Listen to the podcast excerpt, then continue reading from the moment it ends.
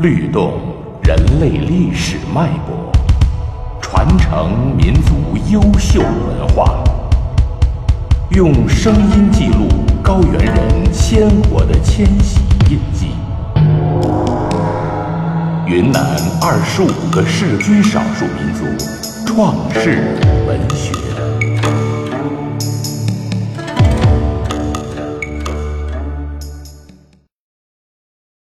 阿昌族创世文学介绍。阿昌族的创世文学主要是创世神话和创世史诗。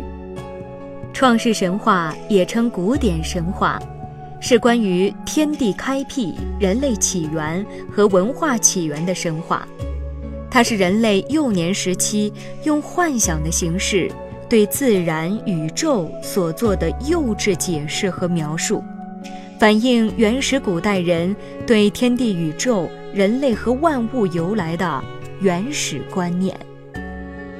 勤劳智慧的阿昌族先民创造了人类的来历、兄妹成婚、阎婆神话、阎婆婆、阎、天地为什么会震动、九种蛮夷是一家等创世神话。它是阿昌族创世文学的重要组成部分。人类的来历，描述很久以前，地母遮米麻怀孕三百六十天后，生下一团肉疙瘩，里面有一粒葫芦籽。后来，葫芦籽在土里长出藤蔓，结出一个大葫芦，从葫芦里跳出一男一女两个孩子。两兄妹长大后，经过神的暗示，各滚一块扁石下山，以验证天意。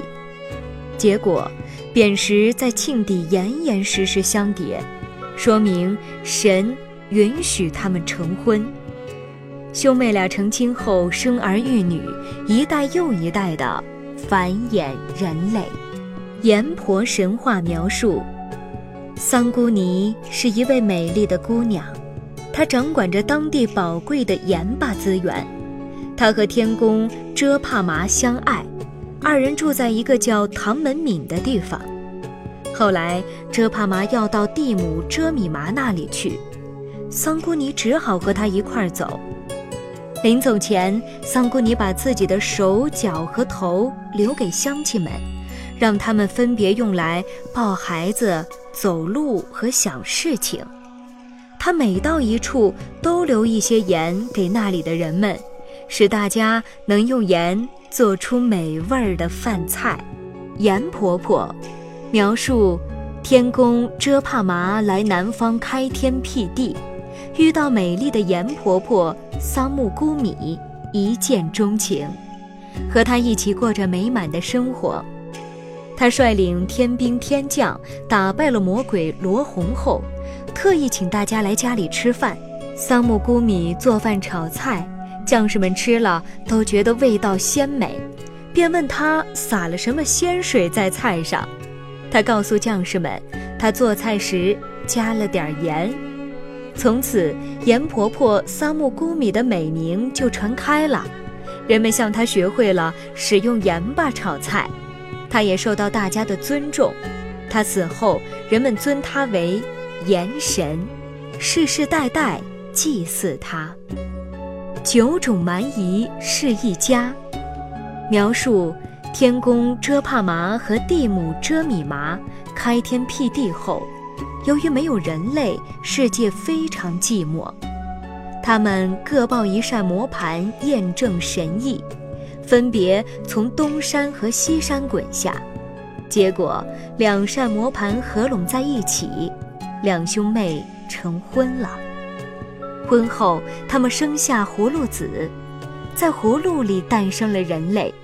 人类有一个共同的祖先，即九种蛮夷是一家。言描述地母遮米麻开天辟地的时候，派水獭给天公遮帕麻送信，路上。水獭帮仙人打水，结果自己掉进井里，肚子灌了个饱。他送信归来，正好遮帕玛也到了。他见遮米麻正在做饭炒菜，便把尿撒进锅里，说是给菜加点鲜水。遮帕麻吃了饭菜，觉得很有味儿，便询问遮米麻原因。遮米麻将水獭加鲜水一事告诉他，遮帕麻下令将水獭抓来砍为两段，结果水獭的头变成了一坨盐巴，身子丢下河后，河水里有了盐，从此以后人们有盐吃了。史诗《遮帕麻和遮米麻》是阿昌族著名的创世史诗。遮帕麻和遮米麻由造天之地、乾坤相合、妖眼横行、正邪相战、后人传颂等几部分组成，每个部分都叙述了一个相对独立的内容，各部分之间又紧密相连，从而构成一部完整的长篇史诗。它叙述远古之时只有混沌，混沌之中。无明无暗，无上无下，无依无托，无边无际，不知何年何月，混沌中闪出一道白光，有了光明，有了黑暗，也就有了阴阳，阴阳相生，诞生了天宫遮帕麻和地母遮米麻。遮帕麻手持赶山鞭，移山开河。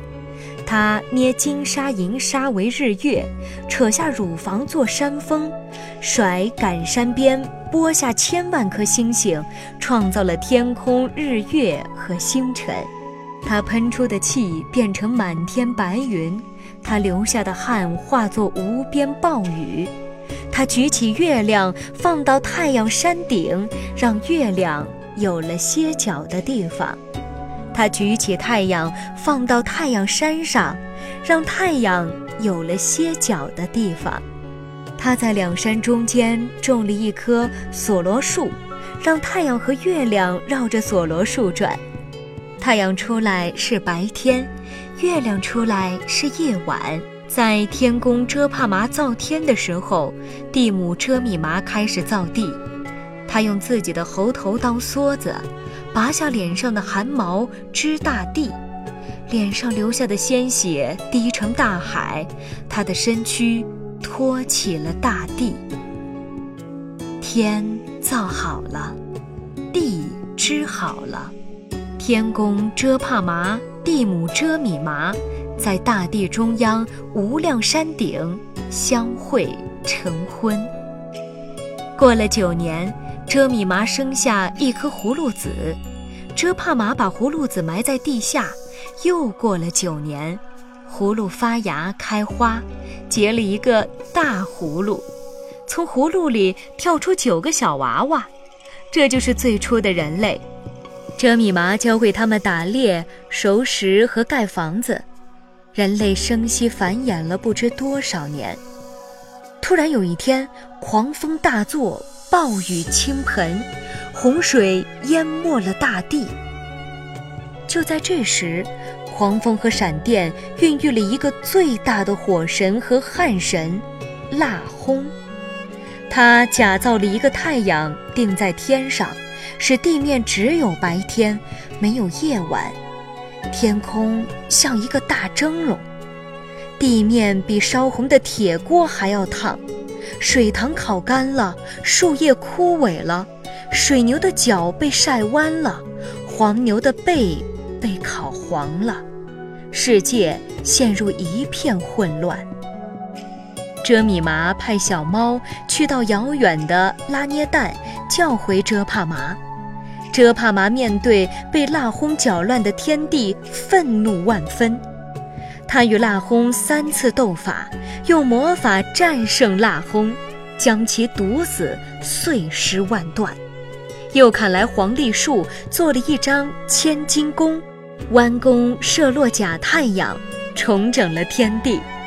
从此，遮米麻骑上太阳，遮帕麻骑着月亮，轮流巡视天地，并派三十名神兵把守山头，三十名神将。管理村寨，共同保佑着人类的安宁。创世史诗《遮帕麻》和《遮米麻》列为国家级非物质文化遗产。